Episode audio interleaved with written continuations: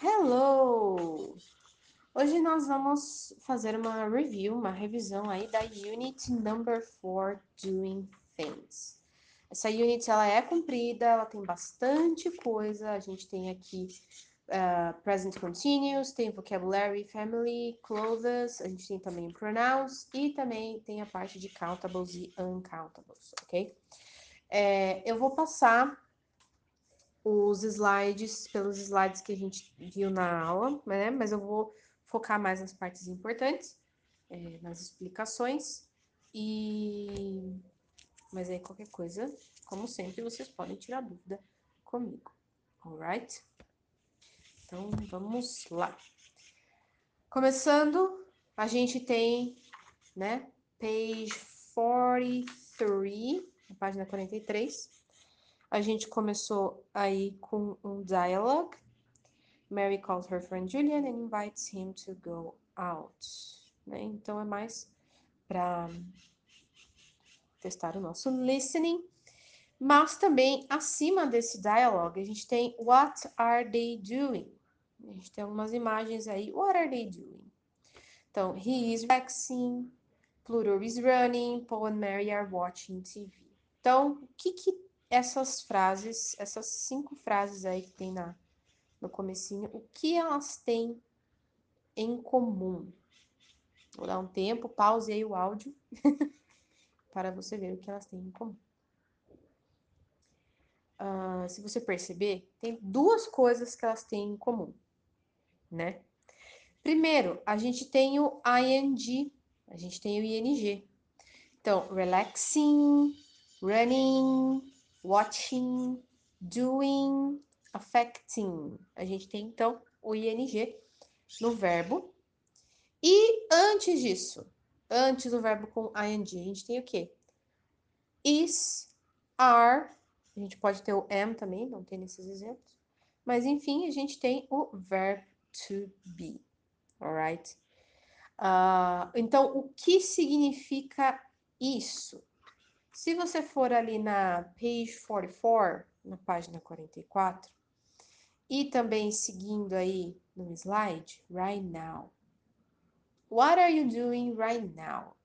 I am studying, I am not sleeping. Então, a gente tem aqui o verb to be com o ing, o, o próximo verbo com ing no final e isso é o present continuous. Então, são coisas que você está fazendo agora.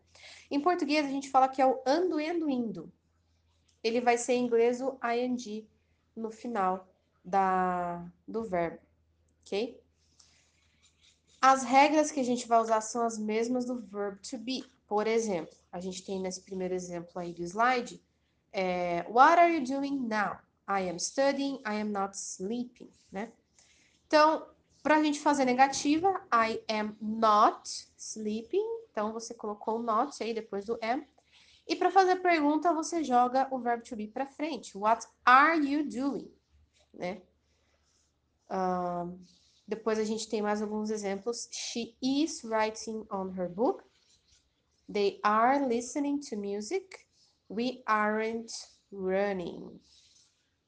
Então, a gente tem aí alguns exemplos e vai ser basicamente essa a structure, a estrutura do present continuous, ok? Então, verbo to be, junto com o próximo verbo, a gente coloca um ing no final.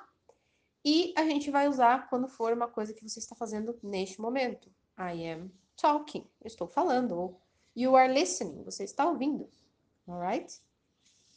Uh, depois no, no, slide a gente tem um exercício de what are they doing, então vocês podem olhar a imagem e tentar ver o que, que eles estão fazendo. Tem também alguns outros exemplos. Uh, e aí a gente fez alguns exercícios da page 44, exercise 1. Então na página 44, exercício 1 tem o uh, relacionado a present contínuos. Então, coisas que você está fazendo agora. Basicamente, tem um verbo entre parênteses e você tem que colocar esse... Usar esse verbo para fazer a structure correta. Então, faz esse exercício, depois passa lá no, no, no slide para dar uma conferida na, nas respostas, ok? Uh, lá no livro também a gente tem vocabulary. Lá na página 44, lá em cima, Common Time Expressions. A gente tem Simple Present e Present Continuous. Ou seja, existem algumas expressões que a gente usa para Simple Present, ou seja, rotina. Então, a gente tem ali in the morning, in the afternoon, in the evening, at night, always, sometimes, e por aí vai. Geralmente a gente vai usar isso com rotina. Ou, por exemplo, um, in the morning, I always have breakfast. Então, de manhã eu sempre tomo café da manhã, né? I always wash the dishes. Eu sempre lavo a louça. Ok?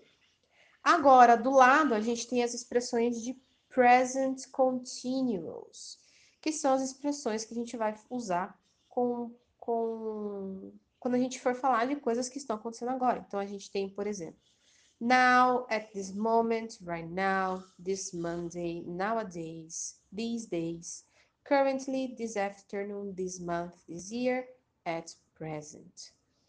Duas aí que a gente tem que prestar bastante atenção são nowadays, que significa hoje em dia, e currently. Currently significa atualmente e muita gente confunde com a palavra actually. Tem gente que vê a palavra actually e fala que ah, é atualmente. Não. Actually significa na verdade.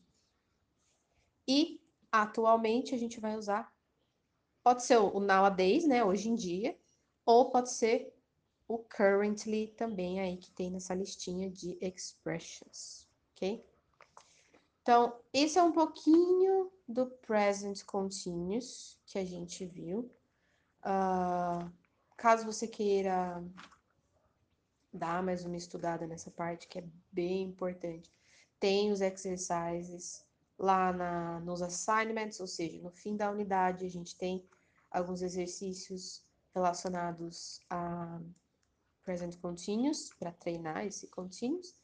E também lá no final do livro, nas extra activities, também tem, uh, se você procurar em cima, no, no número da unit, então, deixa eu ver aqui, página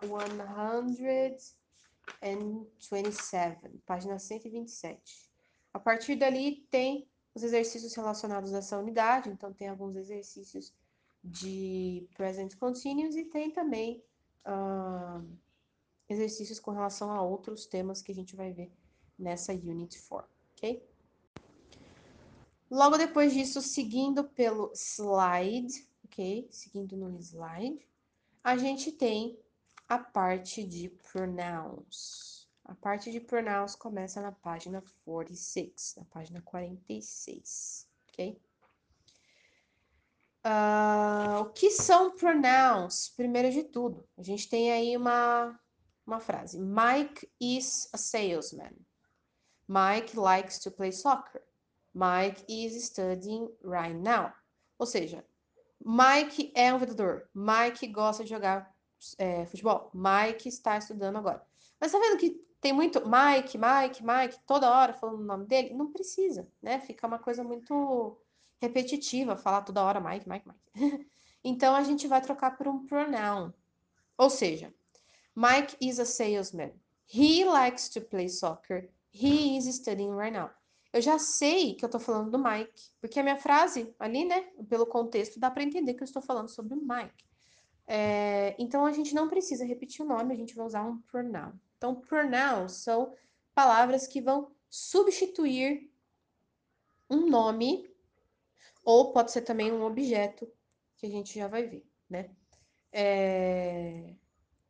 Então, a gente tem aí no próximo slide. Where is the book? The book is on the table. Mas eu também pode, posso falar it is on the table. Estou substituindo um objeto, né? Então, qualquer coisa que tiver um nome, a gente pode chamar de, de it, né? A gente também pode substituir por um pronoun, né? Que é esse esquema. Eu também posso chamar de it, sem problemas, ok? Então, na página 46, a gente tem quatro colunas de pronouns, ok?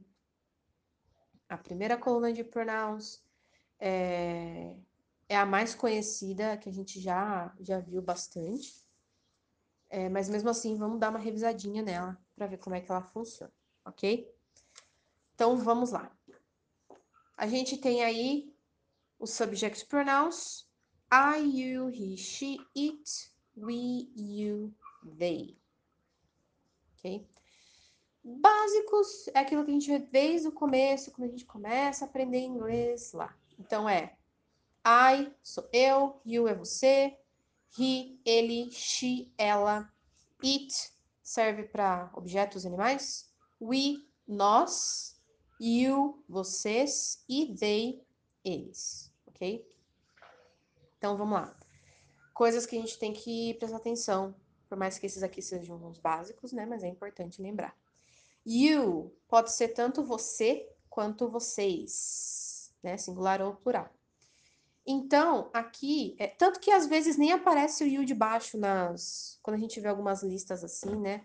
De ah, vai conjugar algum verbo, o you aparece só uma vez, porque tanto faz se for é, singular ou plural, se for você ou vocês, não vai fazer diferença. Por exemplo, se eu falar you are a student, você é um aluno, e se eu falar you are students, vocês são alunos, o are continua no mesmo, é you are a student, só um, you are students no plural, né? Então continua, a conjugação não vai mudar. Depois a gente, ou por exemplo, a gente tem you like pizza. Pode ser você gosta de pizza ou vocês gostam de pizza, né? Não, não tem essa diferenciação igual, igual do português. Você gosta, vocês gostam. Uh, outra coisa que é importante lembrar, o he, o she e o it ok? He a gente vai usar para homens, she para mulheres e it para qualquer coisa que não é um ser humano. Ou seja, objetos, animais e por aí vai. É, dias da semana, a gente também fala que é it, né? Uh, o clima do dia, it também, é, e por aí vai. Algumas vezes vocês podem ouvir por aí falando: ah, mas a pessoa chama o cachorro dela de he ou de she, sei lá. Isso pode existir, claro, porque você dá, você considera que aquele animal é parte da sua família, você considera que ele é importante, enfim. Então dá para chamar de he e ok? Mas lembrando que gramaticalmente o correto é usar it, né? Por exemplo, se você for num zoológico, você não vai usar, você não vai chamar os animais de he ou she, você vai chamar de it. É, mas, quando a gente fala de pets, né, de, de animais que a gente tem, aí a gente pode chamar de he ou she. Mas sempre lembrando que isso é mais uma linguagem informal. E uma outra coisa também que é importante lembrar é o they, a última. They significa eles, mas também é quando a gente tem mais de uma coisa. Então, por exemplo, uh, they are intelligent. Eles são inteligentes. Posso estar falando de um grupo de alunos. Agora, se eu falar assim, um, they are blue. Elas são azuis. Eu estou falando de cadeiras, por exemplo. The chairs are blue. They are blue. Então, eu posso usar o they tanto para um, quando eu estou falando de mais de uma pessoa, quanto também quando eu estou falando para mais de um objeto, ou para mais de um animal, ou para mais de um qualquer coisa. Eles, né? Que você não está incluso nisso. Então, outras pessoas ou objetos que você está vendo. Alright? E aí a gente começou a fazer os exercícios. A gente tem vários exercícios nas, nas páginas 46 e 47. A gente começou com exercise number 3 vai ver que a ordem tá um pouquinho diferente para ficar um pouco mais fácil. Então, exercise number three é só para colocar I, you, he, she, it, we, you, they, dependendo aí do que é a pessoa que está entre parênteses. Então, a primeira pergunta a gente tem Lilian. Blá, blá, blá, blá, often watches movies. Em parênteses, Lilian. Então, Lilian é I, you, he, she, it, we, you ou they? Você vai colocar ali qual a sua resposta, o que, que você acha que é melhor. Alright? Então, essa é a primeira coluna, né? Que a gente chama de subject pronouns. Ah, desculpa. Subject pronouns. Pronouns, desculpa.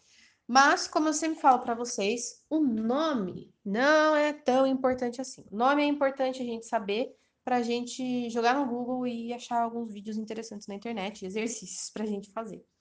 Então, o mais importante é saber quando, como e quando usar, né? E não o nome, se é subject pronoun, object pronoun, não esquenta a cabeça com isso, ok? A gente só tá dando nome para ficar mais fácil da gente uh, entender pra, e para explicar também, né? Mas não se preocupe em decorar esses nomes, ok? Logo depois, no próximo slide, a gente tem I or me. He is calling I, he is calling me. Então, se eu quiser falar em inglês, por exemplo, ele está ligando para mim. Bom, ele é he, está ligando is calling e eu é I, né? Falo, eu sou uma pessoa. I am a person. Então seria he is calling I. Não, seria he is calling me. A gente vai colocar um me. Por quê? Assim como em português a gente tem, a gente não fala ele está ligando para eu, ele está ligando para mim. Então a gente tem também esse esquema em inglês. No próximo slide, a gente tem as equivalências, ou seja, o que, que é isso? A gente tem o he e o him, o I e o me, o we e o us. Então, como que funciona?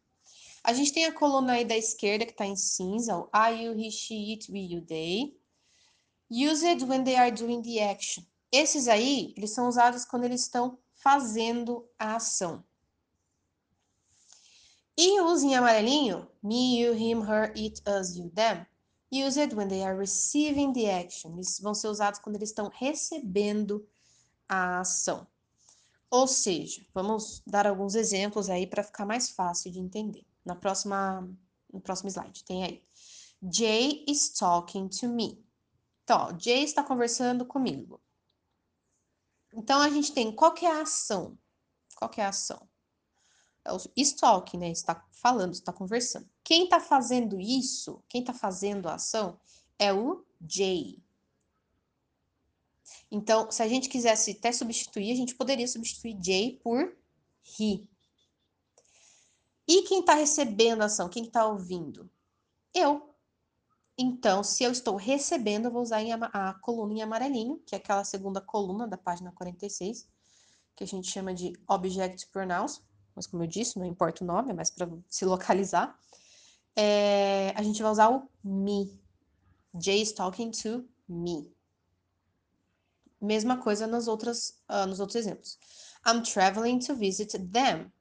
Então, quem está viajando sou eu, mas eles que vão receber minha visita. The dog is sleeping with him. O cachorro que está dormindo, ele está fazendo a ação de dormir. E him, que é uma pessoa, um he, né, um cara, ele tá ali junto com o cachorro, tá recebendo o cachorro. uh, junto. E o último, Santa Claus is giving presents to us. O Papai Noel está dando presentes para nós. Esse eu acho que é o mais claro de entender essa ideia, porque Santa Claus, que é o Papai Noel, ele está fazendo a ação de dar presentes. E quem está recebendo presente somos nós. Então, us, né? Então, basicamente, a gente tem quem faz a ação, quem recebe a ação. A gente também pode pensar assim, ó, antes do verbo e depois do verbo. Então, a gente tem os verbos uh, talking, no primeiro caso. Então, he, que no caso é Jay, vem antes do verbo, e me vem depois do verbo. Ou a terceira, the dog is sleeping with him. Tem o sleeping, Antes disso tem o the dog, que no caso é eat, né? E depois o verbo tem him. No caso não vai ser he, vai ser him. Se você olhar nos equivalentes ali na, nas tabelinhas, o him é quando a gente quer usar he, mas que está recebendo a ação, ou que está depois do verbo, no caso. Ok?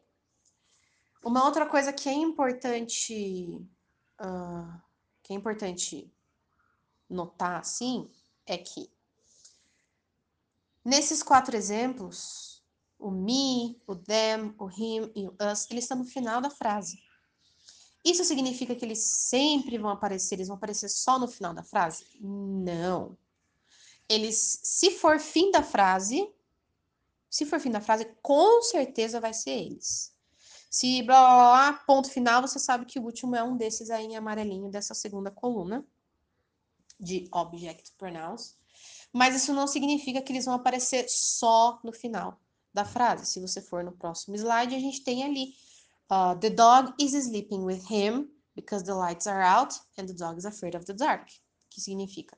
O cachorro está dormindo com ele, né, com o moço, porque as luzes estão apagadas e o cachorro tem medo do escuro. Então, o him, ele está no meio da frase, né? Ele tem ainda esse esquema, ó, ele aparece depois do verbo, depois de sleeping, mas tem uma continuação depois, because, blá, blá, blá, blá, blá, blá, blá. Então, nem sempre ele vai aparecer no final, ok?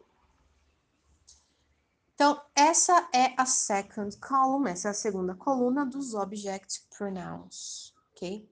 Essa segunda coluna a gente fez dois exercícios, que é o number one, page 46, o número um da página 46, a gente fez. Uh, no slide tem alguns exercícios também, misturando essas duas colunas, então, para ver quem está recebendo, quem está fazendo a ação, né, para usar as duas juntas.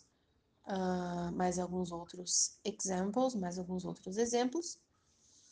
E de homework ficou o exercício número 4, que também uh, é para completar com esses object pronouns, é para completar com essa segunda coluna do me, you, him, her, por aí vai. É, daí de acordo com o contexto, que você vai ver qual que é o correto. Uh, uma outra coisa que eu pedi de exercise, de homework, foi search about family vocabulary, porque na aula seguinte a gente falou sobre vocabulário de família, ok? Então, esse é o fim da primeira aula.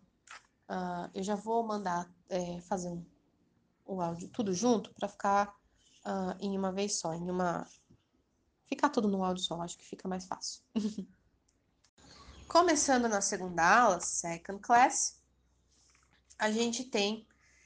Uh, primeiro a gente começou falando sobre vocabulary. Quem lembra que nessa uh, unidade a gente viu bastante vocabulary e a gente falou sobre family tree, então o vocabulário de família. Tem ali um vocabulário, claro. Uh, eu também mandei para. Coloquei lá no, no link da sala, na pasta da sala, um, um slide falando sobre vocabulário de family, então você pode dar uma olhada lá. Mas, resumindo bastante, tá? Pra gente não, não perder muito tempo nessa parte de vocabulary. Uh, a gente tem a família, que é father, mother, brother, sister, son, daughter, e por aí vai. Quando a gente vai falar sobre avós e, av e, e netos, a gente coloca o grand na frente. Então, se father é pai, vai ficar grandfather, que é avô. Se daughter é filha, vai ficar granddaughter, que é a neta. Uh, depois a gente tem alguns outros, alguns outros nomes. Então, uncle, que é tio, tia, primos, por aí vai. Uh, a gente tem depois uns in-law, que é a família de quando você casa. Então, por exemplo, se pai é father, Father-in-law significa sogro. É tipo, se você for traduzir literalmente, é, é como se fosse é, é, meu pai perante a lei. Então, a partir do momento que eu assinei lá o, o casamento, sou, sou, casada, assinei os papéis, ele também virou meu, meu sogro, né? O pai do meu marido. Ele também é meu pai perante a lei. Se você for traduzir, for traduzir literalmente, né? Fica meio estranho em português. Uh, se irmão é brother, cunhado, que é o irmão do meu marido, é brother-in-law. E por aí vai, né? Então, os in-law é a família do, do marido, da esposa. E depois a gente tem os step. Step é a família de quando seu pai ou sua mãe casa com uma outra pessoa. Então a gente tem um exemplo ali. É, se mother é mãe, stepmother é madrasta, porque é a mãe que casou depois, né? É, a única que tem, única coisa que tem um pouquinho de diferença aqui, a gente tem stepbrother e half-brother. Qual que é a diferença do stepbrother e do half-brother? Stepbrother é o irmão que, por exemplo, sua madrasta já tinha. É, é, o filho que a sua madrasta já tinha, aliás. Então, por exemplo, ali o pai casou com uma outra, uma outra mulher e essa mulher já tinha dois filhos. Uh, então, é o stepbrother e o stepsister. Ou seja, eles não têm uma relação sanguínea com você. Agora, se o seu pai e a sua stepmother, a sua madrasta, eles têm um, um um filho, e, ou seja, eles, você tem uma relação sanguínea com eles, né? Porque o pai é o mesmo, aí você vai usar o half brother ou half sister, né? Sem problemas. Então, esse é um pouquinho, mas tem bastante coisa na internet também para você ver com relação à family, ok? A gente vai continuar com relação aos pronouns que a gente estava vendo lá na página 46, ok? A gente começou a segunda aula, né? Fazendo uma revisãozinha. Então, pronouns são palavras que a gente vai substituir nomes, né? Ou nomes de pessoas ou coisas. Uh, então, a gente tem Mike is a salesman. He likes to play soccer. He is studying right now. No próximo slide, a gente também tem outras um, ah, substituições. Por exemplo, This chair is comfortable. This chair, essa cadeira é confortável. Eu posso, com certeza, trocar por it is comfortable, porque é um objeto. É, é, claro que tem que ter um contexto, né? Se a pessoa sabe que você está falando da cadeira, você pode trocar por it. Susan lives in Sorocaba. She lives in Sorocaba, mesmo esquema. The man and the woman go to the park every morning. They go to the park every morning. Ou seja, peguei o the man and the woman e substituí por they porque no, no, meu contexto, na minha frase, a pessoa já sabe que eu estou falando do homem e da mulher, então não precisa ficar repetindo. E daí a gente viu a coluna do subject pronoun, que é aquela mais comum, I, you, he, she, it, we, you, they, que eles vão aparecer uh, no começo. Na verdade, não necessariamente no começo da frase, mas eles vêm antes do verbo, que a gente conversou, que eles estão fazendo a ação ok? E um pouco mais para baixo nos slides a gente tem a segunda coluna que chama Object Pronouns, né? Que é aquela coluninha amarelinha, que eles são usados quando eles estão recebendo a ação, né? Então eles vão vir depois do verbo. Isso não significa que sempre vai ser a última coisa da frase. É, tipo, a frase vai terminar neles. Não. Pode ser que a frase termine. Se for aquele esquema que a gente já comentou. Se tiver no final da frase, com certeza vai ser um desses em amarelo. O me, you, him, her, it, us, you, them. Mas eles podem aparecer no meio da frase também. E daí a gente viu alguns, uh, tem aí mais alguns exemplos. Daniel works with Taylor, que pode se transformar em he works with him. Tem alguns exemplos de musiquinhas aí que tem uh, esses pronouns para lembrar, ok? Uh, e daí a gente tem no último slide, no último slide, é, depois dos, desses exemplos, a gente tem I have two best friends and I tell them all my secrets and everything that happens to me in my life. Então, eu tenho dois melhores amigos e eu conto para eles, eu falo para eles todos os meus segredos e tudo que acontece comigo na minha vida. Então entra aqui aquele esquema que não só porque é, não precisa necessariamente ser a última coisa da frase. O them e o me estão no meio da frase. Assim como também o I, ali ó, I tell them, o I também está no meio da frase. Então, no meio da frase pode ser qualquer um dos dois, né? Agora, começo e final de frase que tem aquele esquema ali. Na verdade, é mais fácil você lembrar antes o verbo e depois o verbo, ok? E a gente corrigiu a homework, que é page 47, exercise 4, ok? Logo depois disso, a gente começou a falar de possessives, que são as duas colunas que tem da direita, a terceira e a quarta.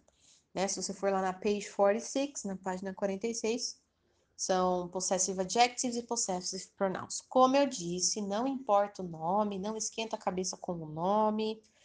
Um, é mais para se localizar aqui na em qual coluna que a gente está falando, ok? Então vamos lá. A gente vai começar com a third column, a terceira coluna, que é a dos possessive adjectives, que é aquela lá. My, your, his, her, its, our, your e their. Ok? É a terceira ali. Então a gente tem uh, no próximo slide a explicação.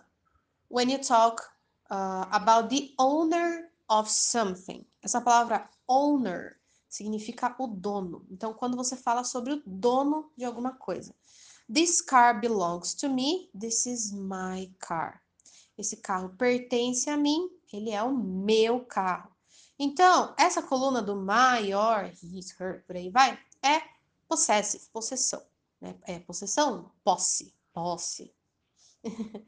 é, então, por exemplo, o meu, o seu, o nosso e por aí vai. A gente tem também depois um outro exemplo de uma música do Bruno Mars, Her Eyes, Her Hair. Então, os olhos dela, o cabelo dela e por aí vai, ok? Então, esse aqui é bem simples, é o meu, seu, nosso, alright? E você tem ali no, na, na planilha, na planilha não, na tabela, né? Da página 46, ele já fala meio, na, você vê a linha e ele já mostra o equivalente. Então, por exemplo, se eu for falar alguma coisa que pertence a she, eu vou usar her. Se eu vou falar alguma coisa que pertence a they, que é deles, eu vou usar o their, que é o último. Se alguma coisa que é minha, que é I, né, pertence a I, eu vou usar o my, e por aí vai. Temos aí o primeiro exercise do dia, que é o exercise 5, page 47, exercício, exercício, exercício 5 da página 47. Uh, ah, basicamente, você vai trocar os, os que estão em parênteses por um de posse. Então, I. Where is I backpack? Não. Where is my backpack? E por aí vai. Então, faz esse exercício e depois confere, dá uma pausa aí, confere uh, as respostas no aqui no, no slide, alright? Continuando no slide, a gente tem Whose book is this? This is my book. Thanks. This is mine. Thanks. O que, que significa isso? Whose book is this? Essa pergunta é de quem é esse livro? Então eu posso falar, ah, this is my book. Thanks. Ah, é meu livro. Obrigada. Ou eu posso falar, this is mine. Thanks. Ou seja, ah, esse é o meu. Obrigada. Ou seja, eu já sei, pelo contexto da conversa, que eu estou falando sobre book, porque a pessoa perguntou: Whose book is this? De quem é esse livro? É a mesma coisa que em português. Se alguém perguntar, ah, de quem que é esse livro? Ah, é meu.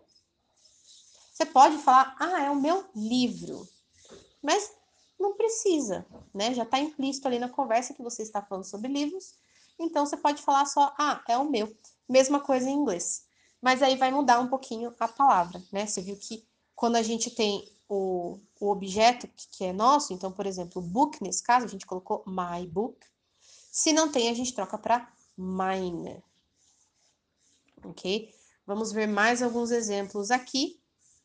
A gente tem no próximo slide. Uh, my dog is black, but theirs is green. Ou seja, o meu cachorro é preto, mas o deles é verde. Uh, então, esse theirs significa deles, né?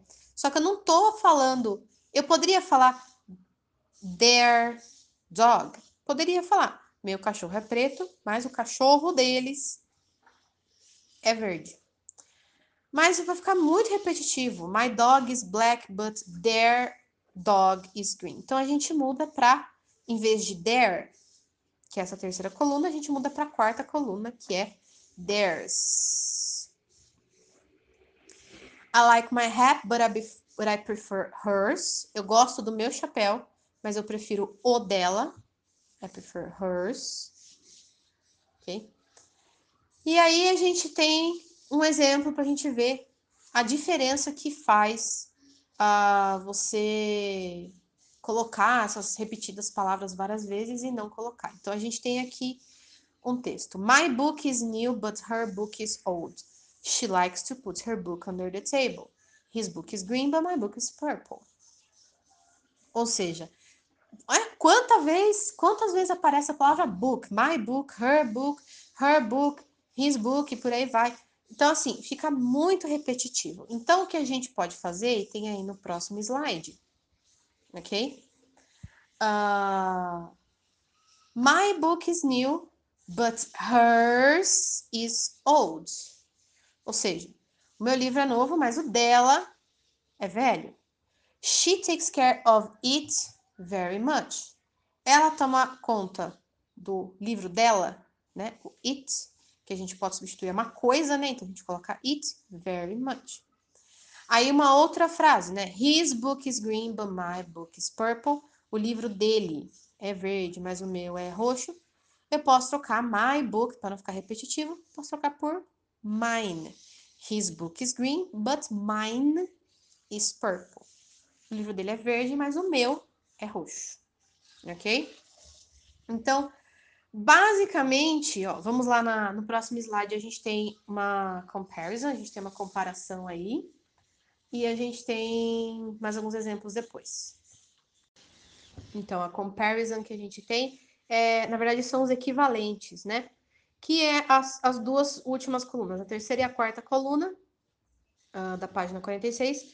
Estamos falando de posse, né? Então, os dois significam posse. A diferença é o que está na esquerda, que está em, em, cinza, o my, your, his, her, its, our, your e their. A gente vai usar quando a gente tem o my e o now, ou seja, o my e a coisa. O exemplo que a gente tem ali é my car. Agora, se não quiser repetir a palavra car todas as vezes, porque já está implícito no contexto, a gente pode usar essa segunda coluna, né, que tá do lado de essa coluna que tá do lado direito, que tá em, sei lá, se é um amarelo, meio mostarda, que cor é essa aí? Uh, que é o mine, yours, his, hers, its, ours, yours e theirs. Ok?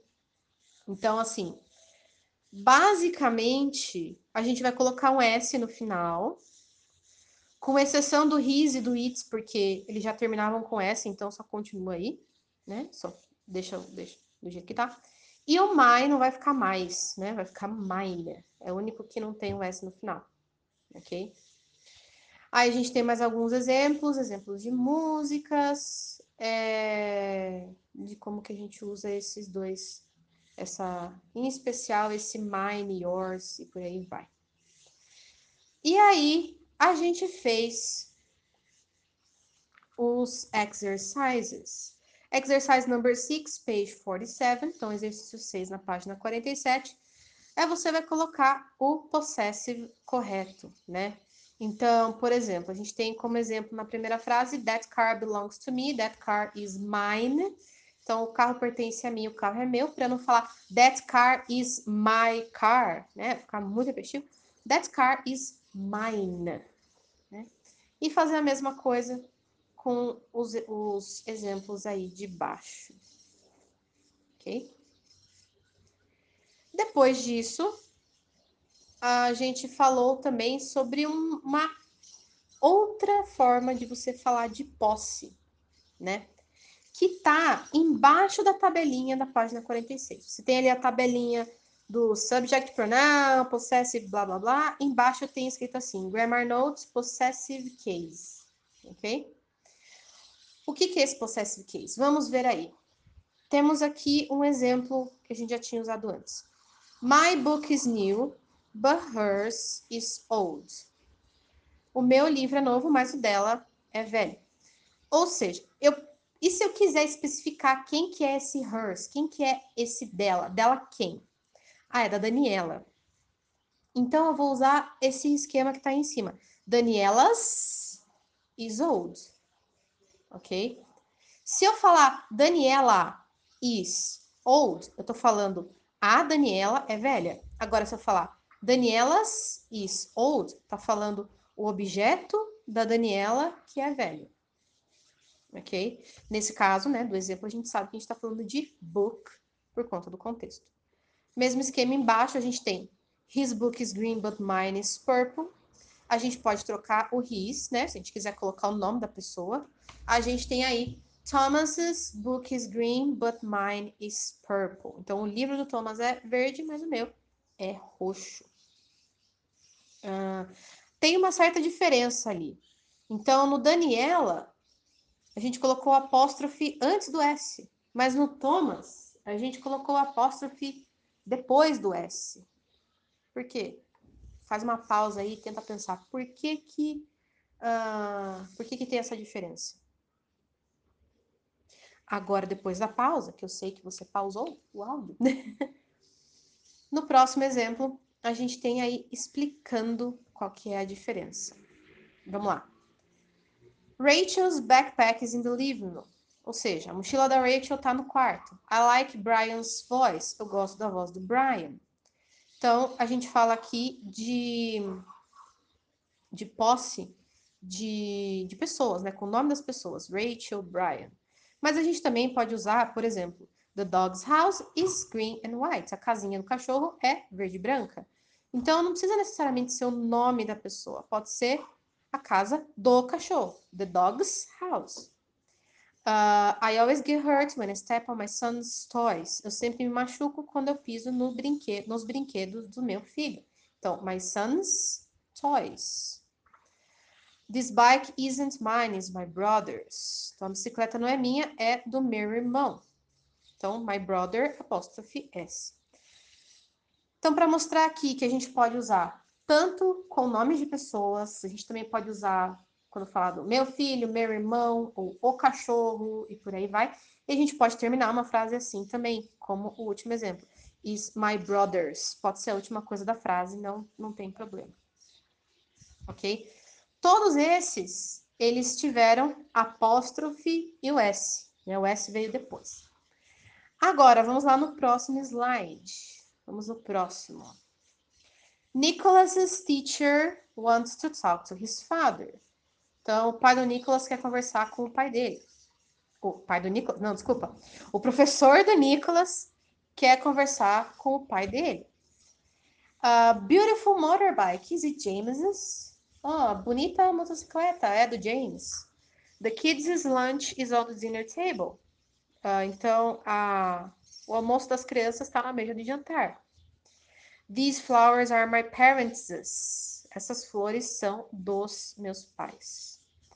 E aí, nessa aqui só tem apóstrofe, não tem o S depois. Por quê? Porque o que tem antes do apóstrofe? Tem um S. Então, ó, Nicholas e James são nomes. Os nomes mesmo já tem o S no final, né? E então a gente não vai colocar uma, uma palavra, no caso um nome, que termina com S, colocar apóstrofe e colocar S de novo. A gente não faz isso. Então põe um apóstrofe. Mesma coisa ali, kids e parents. Eu tô falando kids porque não é uma criança, é das as crianças, né? Então, a gente não põe o S depois do apóstrofe, já tem um antes. E parents, mesma coisa. Eu tô falando dos meus pais, são duas pessoas, então eu coloco só o apóstrofe. Alright? muda um pouquinho a pronúncia, porque em vez de falar Nicholas teacher, a gente vai falar Nicholas's teacher. Is it James's? The kids' lunch. These flowers are my parents'.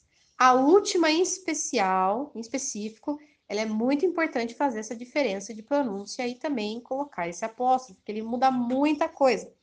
Se eu falar These flowers are my parents, sem o apóstrofo, eu tô falando assim: essas flores são os meus pais, ou seja, meu pai e minha mãe são duas plantas.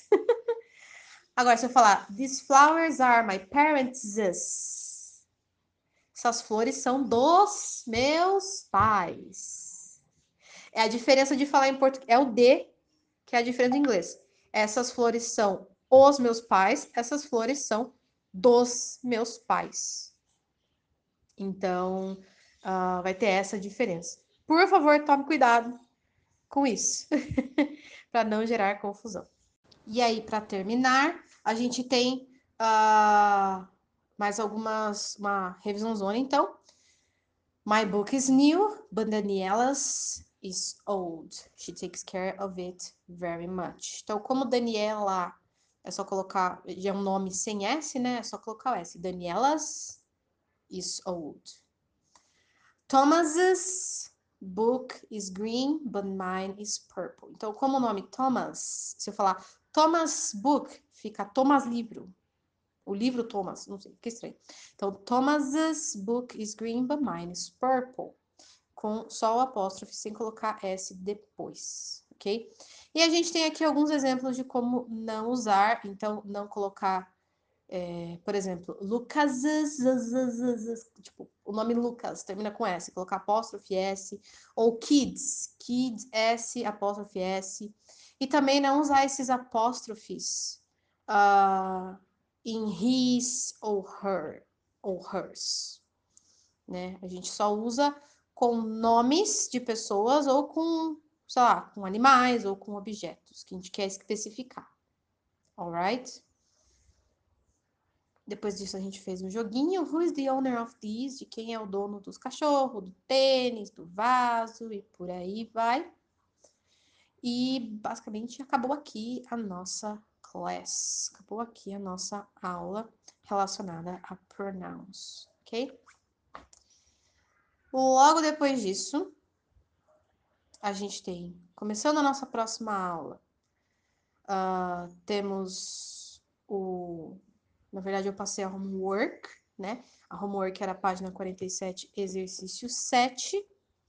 Complete the correct possessive Uh, então, a gente tem aqui todas essas palavras aqui, que são a terceira e a quarta coluna, né? Então, vamos lá, exercício 7, página 47, tem a terceira e a quarta coluna aqui de novo, possessive adjectives e possessive pronouns, a gente tem que só completar uh, os espaços com qual você acha que é certo. Então, tem, por exemplo, meu, tem meu carro ou tem só meu?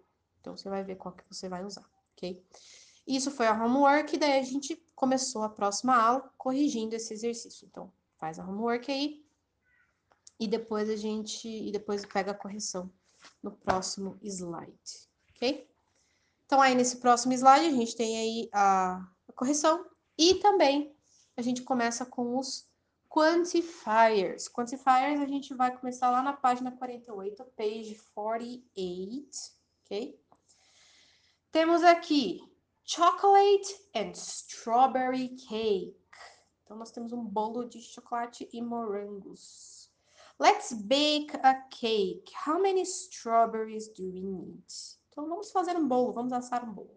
How many strawberries do we need? Quantos morangos nós precisamos? E how much milk do we need? Quanto de leite que a gente precisa? Então, aqui, a gente perguntou nos dois. Quantos morangos? Quanto de leite, né? Mas aí, para perguntar esse quanto, a gente usou how many e how much. Por que, que a gente usou how many para um e how much para o outro? Hum, vamos lá. Vamos lá. Next slide, no próximo slide, temos aqui. Strawberries are countable. We can count. One strawberry, two strawberries, three strawberries e assim vai. Então, strawberries a gente consegue contar. Um morango, dois morangos, três morangos e por aí vai. What else can we count? Então, a gente tem na página 48 e também está aí no próximo slide algumas palavras que a gente considera como countable. Então, a gente tem cookies, glass, pancakes, apple, eggs, carrots, hot dogs, potatoes, house, tomatoes, car, bottle. Ok? Então, escuta aí, repete essas palavras aí, é bom, já treina aí o pronunciation, né? São só algumas, claro, algumas countables que existem. Então, a gente tem algumas perguntas aqui, por exemplo, how many cars do you have? How many potatoes are there in your refrigerator? How many hot dogs can you eat? Então, a gente está usando cars, potatoes, hot dogs, que são countables, coisa que a gente consegue contar. Por isso, a gente vai usar how many, que a gente está contando, ok? No próximo slide, a gente tem uncountables. Milk is uncountable. We can't count. We can't say one milk, two milks, three milks. Então, aqui o milk, ele é incontável. Assim, a gente não consegue falar, ah, eu tomei um leite, eu tomei dois leites, eu tomei três leites. Né? É, fica estranho. Ah, então, o que, que a gente, o que mais a gente não consegue contar? A gente tem também na página 48 ou no próximo slide, uncountable nouns. Nós temos aqui, vamos lá, aí você vai repetindo também flour, milk, cheese, pasta, coffee, sugar, meat, water, juice, chocolate, soup e bread. Vamos lá. Aqui é a, a parte que os alunos, né, eles ficam muito, muito felizes assim comigo quando eu falo alguns desses casos. Por que que Ai, teacher, mas por que, que pão é incontável? Eu não vou na padaria e compro três pãozinhos? Por que, que chocolate? Enfim. Alguns têm uma explicação. Por exemplo, cheese, que é queijo. Bom, a gente não compra três queijos. A gente compra três tipos de queijo. Tipo queijo mussarela, queijo cheddar, queijo parmesão, sei lá. Então, são tipos de queijo. Ah, mas eu compro três pedaços de queijo. Ah, então são pedaços de queijo. A gente compra o queijo pela peça, uma peça de queijo, ou 500 gramas de queijo tal, né? Então, por isso que o queijo em si, ele é uncountable. Mesmo esquema com meat. Meat, que é carne, a gente não fala assim, ah, eu comi duas carnes. Não, eu comi dois bifes. Então, a gente conta o bife ou a gente conta o pedaço da carne, ou a gente conta o peso, né? Chocolate também, a gente conta o pedaço, o quadradinho ou a barra. E o bread aqui, esse aqui é aqueles que a gente só aceita. Né? Aqui no caso ele está falando bread, que é o pão em forma. Então a gente a gente não conta, a gente conta as fatias do pão, né? Não o pão em si. Mas tem muito desses aí que, como eu disse, tem coisa que a gente só aceita, que dói menos e só, só aceita. Que é uncountable, que a gente não conta. Então, aí no próximo slide a gente tem She drinks five waters a day. Ela toma cinco águas por dia. Não, não funciona. Por mais que em português, por exemplo, a gente chega no restaurante e fala, ai moço, fala pro garçom lá, eu quero uma água. A gente não tá falando que a gente quer uma água, a gente tá falando que a gente quer uma garrafa de água. Né? Então, é, mas a gente tá falando que é uma garrafa ou um copo de água, né? Mas a gente não fala que a gente uma água, uma água mesmo. Quanto que é uma água? A mesma coisa que eu falar, respiro sete ares por dia. Quanto que é sete ares? O que, que é sete ares? Não. É, então, o que a gente pode falar é She drinks five cups of water every day. Ela toma cinco copos de água todo dia. Então, a gente tem no próximo slide como que a gente consegue meio que transformar os countables em uncountables. Aliás, desculpa, o contrário. Os uncountables em countables. Como que a gente consegue transformar as coisas que não dá para contar em coisas que dá para contar? Por exemplo, a gente tem ali liquids. Então, todos os líquidos, water, oil, milk, por aí vai, eles são uncountables, que a gente não consegue contar. Mas a gente consegue contar quantos litros tem, quantos copos tem, quantas garrafas. Flour, sugar, que são grãos, né? Salt, por aí vai. Também cups, grams, quilos. Chocolate, aquele mesmo esquema. Bars, pieces. Meat, que é a carne. A gente conta em steak, que é, que é o, o bife, né? E Bread, a gente conta slices, que são as fatias do pão. Então, a gente tem no próximo slide algumas perguntinhas. How much sugar do you want in your tea? How much flour do you need to bake the cake? How much pasta is it necessary for dinner? Então, a gente falou ali, sugar, flour, pasta. Pasta é massa, né? Então, a gente não sabe falar. Tantas gramas de, de macarrão. É... Então, a gente vai usar o how much para essas palavras uncountable. Uma coisa que é importante lembrar. Por exemplo, vamos lá. How much sugar do you want in your tea? Quanto açúcar você quer no seu chá? A pessoa vai responder assim, ah, eu quero duas colheres. Eu quero two uh, spoons. Ah, mas aí a pessoa falou duas colheres de açúcar. É contável. Você está contando as colheres, né? É a quantidade.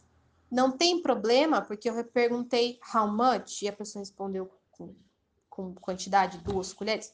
Nenhum problema. Porque assim, eu perguntei, quanto açúcar você quer? Aí a pessoa não falou que ela quer dois açúcar, ela quer duas colheres de açúcar.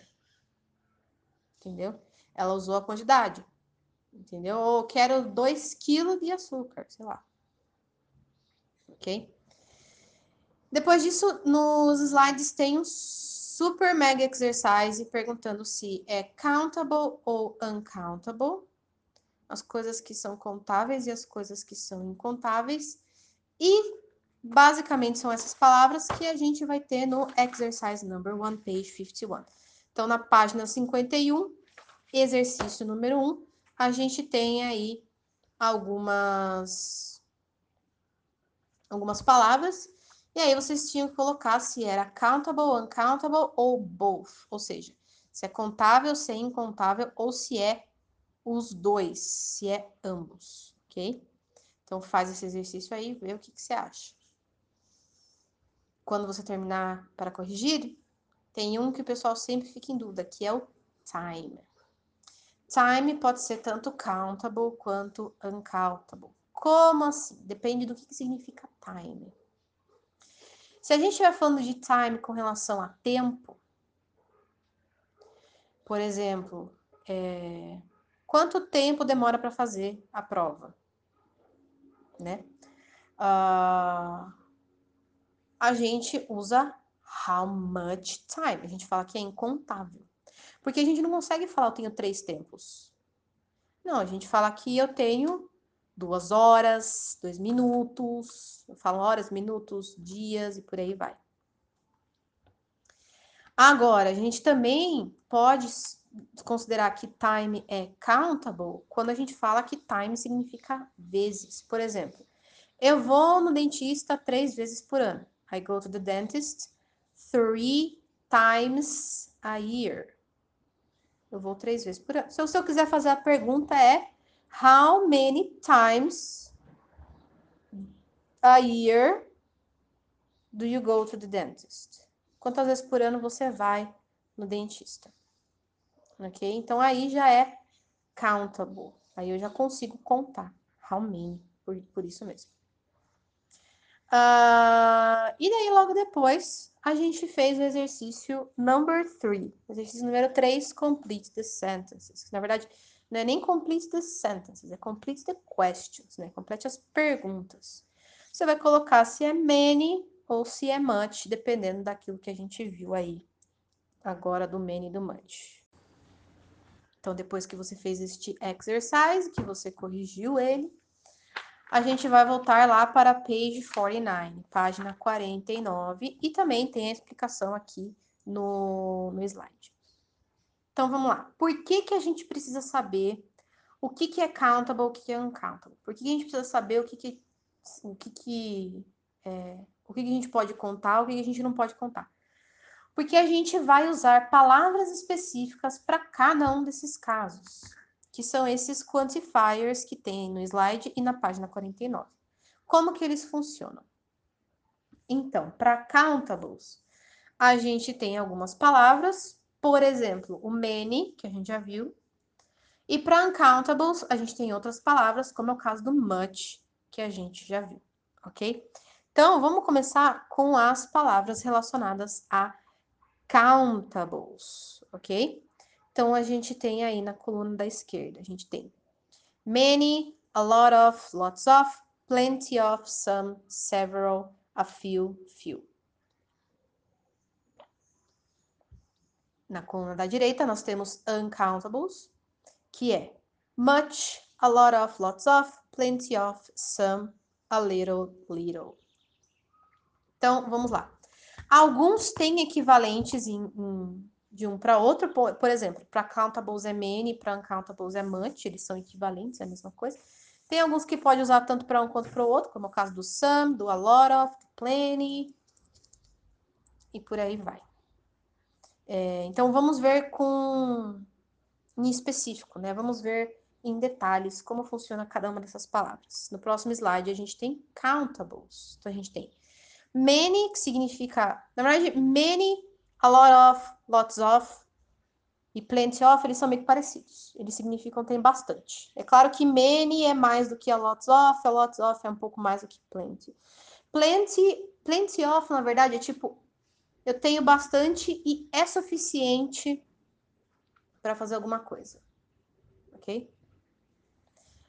Depois a gente tem some, que é um pouco.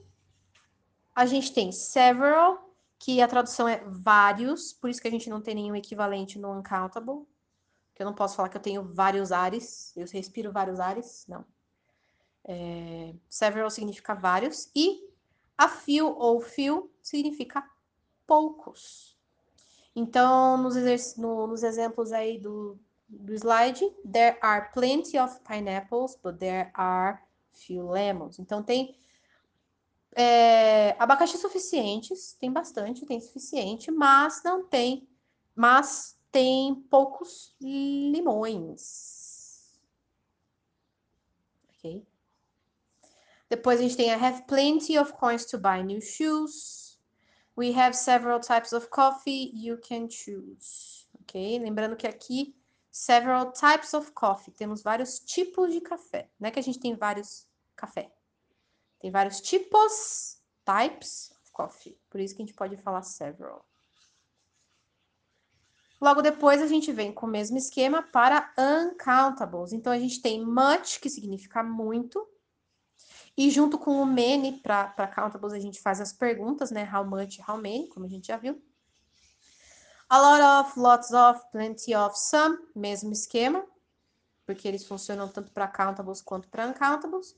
E o a little, little, que a gente vai usar quando for pouco.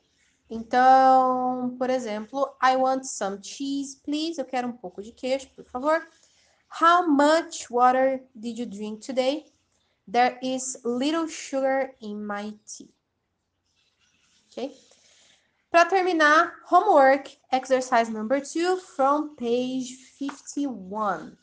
Choose a word from the table below to fill each space. Some words may be used more than once. Então, esse exercício aí você vai completar com essas palavras que estão no quadradinho. A, a few, any, a little, much, a lot, of e por aí vai. Uh, e algumas palavras pode ser que você use mais de uma vez. E, é claro, uh, algumas, algumas frases pode ser que tenha mais de uma resposta certa. Algumas, não são todas. Pode ser que tenha mais de uma resposta que funcione. Ok? Terminado isso, a gente começa na última aula. Yes, a última aula dessa Unit 4, dessa unidade 4. Então, a gente começou fazendo uma revisão de o que, que era countables e uncountables. Criar perguntas, então, por exemplo, a gente tem aí coffee, drink. How much coffee do you drink? Aí na próxima é sisters have. E aí? É how much ou how many? Como que fica a pergunta? Pets have. E por aí vai. Então, esse é um exercício legal para você criar a question e também para responder. E a gente tem também é, um para vocês inventarem alguma coisa para colocar, uma coisa que caiba. Por exemplo, there are many blá blá blá in the kitchen. O que que tem uma coisa, uma coisa que tem bastante na cozinha? Então eu posso colocar oranges, como é um exemplo. Eu posso colocar apples. E o que, que mais eu posso colocar? Eu posso colocar milk. Hum, milk não, porque milk a gente não usa many, a gente usa much. Então milk não. There is much decoration in the living room. O que, que mais é para colocar aqui? There are few karaokes in Sorocaba. There is little pollution at the park. Então, essas palavras que estão em vermelho, o que, que mais dá para colocar? O que, que mais dá para substituir elas? Alright? Logo depois, a gente corrigiu o exercício, né? Page 51, exercise 2. E a gente começou a falar sobre Some Any No, que é o conteúdo da page 50, o conteúdo da página 50. Então, a gente tem aqui, cookies. There are some cookies on the table. O que, que é isso? Tem alguns cookies na mesa. Tem alguns. Depois a gente pode falar There aren't any cookies on the table. Ou seja, não tem nenhum cookie na mesa. E se a pessoa tiver em dúvida ali, a pessoa não sabe, né? Are there any cookies on the table? Tem cookies na mesa? Uma pergunta ali. Tem cookies na mesa? Então a gente viu três palavras. A gente viu some, a gente viu any e any na, na terceira frase. Então, na, no próximo slide a gente tem um resuminho. There are some cookies There aren't any cookies e are there any cookies? Então vamos lá. Quando que a gente vai usar um, quando que a gente vai usar outro? A gente vai usar o some para affirmativos, aí no próximo slide mostrando. Então, por exemplo, some people like to watch comedy movies. I like some songs that play on the radio. If you go to the supermarket, please buy some rice. Então, aqui a gente está usando para afirmativos, para afirmativos.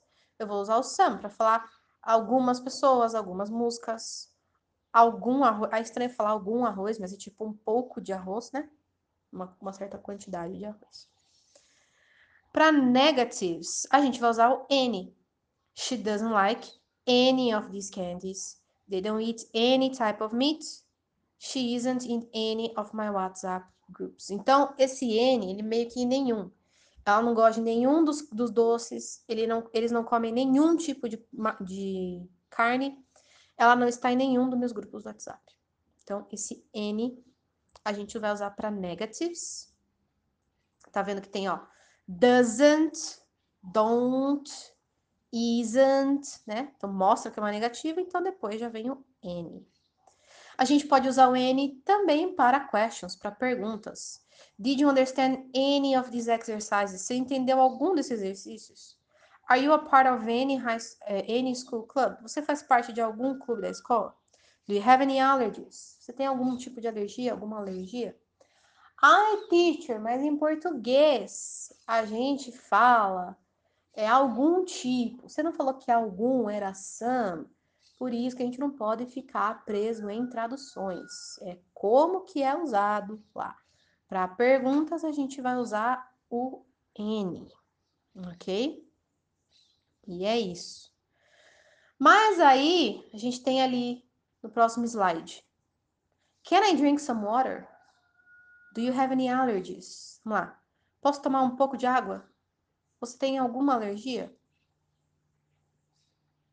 Então, qual que é a diferença de usar o some? Porque não teria que ser can I drink any water? Não teria que ser o any, porque eu tô fazendo uma pergunta. Nesse caso, existe uma exception. Uh, existem exceções. E a exceção está no próximo slide, é para questions quando a gente offer ou request. Quando, a, quando é uma pergunta que a gente está oferecendo ou pedindo alguma coisa, a gente vai usar o some. Can I drink some water? Eu estou pedindo se eu posso tomar água. Can you give me some information, please? Eu estou pedindo informação. Do you need some help? Eu estou oferecendo informação. Se eu peço ou se eu ofereço algo, não vai ser o any que a gente vai usar. A gente vai usar o some. Ok? Então, a gente tem aí o resumo. There are some cookies on the table. There aren't any cookie on the table. Para negativa e afirmativa. N também para pergunta. Are there any cookies on the table? Tá perguntando só, ah, tem cookie na mesa? Eu não tô oferecendo nem pedindo nada, tô perguntando se tem. Agora, do you want some cookies? Você quer cookies? Eu tô oferecendo. Então, eu vou usar o some. Ok? Uh, nisso, a gente fez os dois exercícios da page 52. Então, na página 52, a gente fez os dois exercícios, que é para completar. O primeiro é para completar com N ou some. E o segundo é para completar com as palavrinhas que tem ali na caixinha. Só toma cuidado que o segundo exercício é, tá errado. Tá escrito na caixinha some anything, someone, anybody. É some, any, someone, anybody. Então, troca a segunda palavra. Eu troquei lá no slide, para ficar mais fácil. É some, any, someone, anybody. São essas quatro palavras que vocês vão utilizar, ok? Então, faz aí o exercício, depois você corrige, se tiver pergunta, você pode mandar para mim e por aí vai. Depois disso, na página 50, a gente tem outras palavras que a gente vai poder usar junto com o some e com o any. Ou seja, a gente tem somebody e some. No próprio exercício que você fez, a gente tem someone. O que, que significa someone? Alguma pessoa. Então, a gente pode juntar o some e o any com outras partes de palavras e formar uma nova palavra. Vamos lá, é fácil, ok? Aqui a explicação minha que foi meio confusa. I'm in love with somebody from France. Body é corpo, tipo my body, meu corpo. Mas quando eu falo somebody, algum corpo, eu tô falando de alguma pessoa, né? Uma pessoa. Eu posso usar one, someone, também para falar alguma pessoa, que é o mesmo que tem lá no exercício. Mas, enfim, somebody e someone significam a mesma coisa, significam alguma pessoa. Em português, a gente tem alguém. Em inglês, somebody. There is something between your teeth. Tem alguma coisa entre no meio dos seus dentes, né? O thing significa coisa. Some, alguma. Então, something, alguma coisa, ou seja, algo. A gente tem em português a palavra algo também. Então, tá vendo que essas palavras que começam com some, independente do que, que tenha depois, claro, cada uma tem um significado diferente. Algumas estão falando sobre pessoas, algumas estão falando sobre coisas, mas se é afirmativa, a gente está usando some. E se for negativa ou pergunta, próximo slide, a gente vai usar any. We can't go anywhere during the pandemic. A gente não pode ir para nenhum lugar durante a pandemia. Então, aqui a gente tem uma negative, porque né, o can't. Então, vai ser any. E a palavra where a gente usa para perguntar sobre lugares. Né? Então, ela significa, ela fala sobre lugares. Que lugar? Anywhere, nenhum lugar. Uh, is there anybody using the charger? Tem alguém utilizando o carregador? Então, mesma coisa, o body, que é sobre pessoas, mas N, por ser uma pergunta. There isn't anything good on TV today. Não tem nada bom na TV hoje. Mesmo esquema, N, porque é uma negativa, tem aí o isn't. E thing, porque é uma coisa, nenhuma coisa, ou seja, nada. Alright? E aí, depois, mesmo esquema de exceção, eu para perguntas que eu estou oferecendo ou pedindo água, pedindo algo, não só água, uh, a gente vai usar o some, blá blá blá. Então, do you want something to drink? Do you need somewhere to study? I, we can build an office in your house. Ok? Então, essas são algumas palavras que a gente tem uh, que a gente junta o some e o n para criar novas palavras, assim como em português, né? Alguma coisa, algo. Então, something, tudo junto. Logo depois a gente tem um outro exemplo. There aren't any cookies on the table. There are no cookies on the table. Vamos lá. Se a gente for traduzir, as duas frases são as mesmas coisas. Não tem nenhum cookie na mesa. Porém, olha lá para o verbo to be. Tá vendo que na primeira tá escrito aren't e na segunda tá escrito are. Então é o seguinte, se a gente lembra que o aren't significa are not. OK? É uma contração, mas tudo bem. Então eu já tenho a minha negativa ali, que é o int. É o N apóstrofe T, é minha negativa. E na de baixo? There are no cookies on the table. Qual que é a minha negativa? É o no. Então, eu não posso falar There aren't no cookies on the table. Porque senão eu tô fazendo duas negativas. Eu tô falando assim, que não tem nenhum cookie na mesa. Tudo bem que em português a gente fala isso, não tem nenhum cookie na mesa. Mas, em inglês, é como se você estivesse falando assim, ó, tem cookies na mesa. Dupla negativa não, não funciona em inglês, né? Então, você, there are no cookies on the table. E o no ele entra no mesmo esquema que você pode juntar com outras palavras para com outras partes, né, para formar outras palavras. Então a gente tem no próximo slide. I can't make the cake. I have no chocolate. Então eu não consigo fazer o bolo. Eu tenho nenhum chocolate. Né? Se a gente for traduzir meio que ao pé da letra, eu tenho nenhum chocolate. Mas significa que eu não tenho chocolate. There's nothing fun to do here. Não tem nada interessante, não tem nada divertido para fazer aqui. Então, thing, que é coisa, no, que é não, nothing, nenhuma coisa, nada. Nobody answers my messages. Ninguém responde minhas, minhas mensagens. Então, body, que é de pessoas, no, nenhuma, então nenhuma pessoa, ninguém. No final, a gente tem uma tabelinha mostrando as opções que a gente tem. Então, a gente pode usar some, any e no né? Porém, a gente pode transformar isso em, se a gente estiver falando sobre pessoas, a gente pode falar body e one. Então, someone, somebody, anyone, anybody, no one, nobody.